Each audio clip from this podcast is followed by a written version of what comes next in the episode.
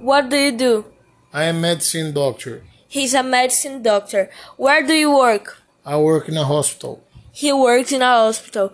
How do you like in your job? I like it very much. He likes very much. How many hours do you work a day? I work in a day 24 hours. He works 24 hours for a day. What do you do at work? I practice medicine. He practices medicine. Do you work indoor or outdoor? I work indoor. He works indoor.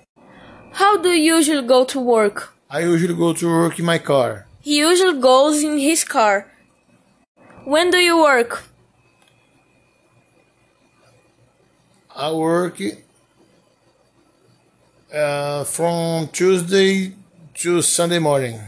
He works from Tuesday to Sunday morning.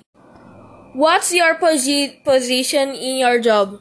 I'm a medicine doctor. He positions as a medicine doctor.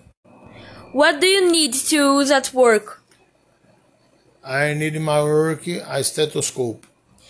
He needs a stethoscope.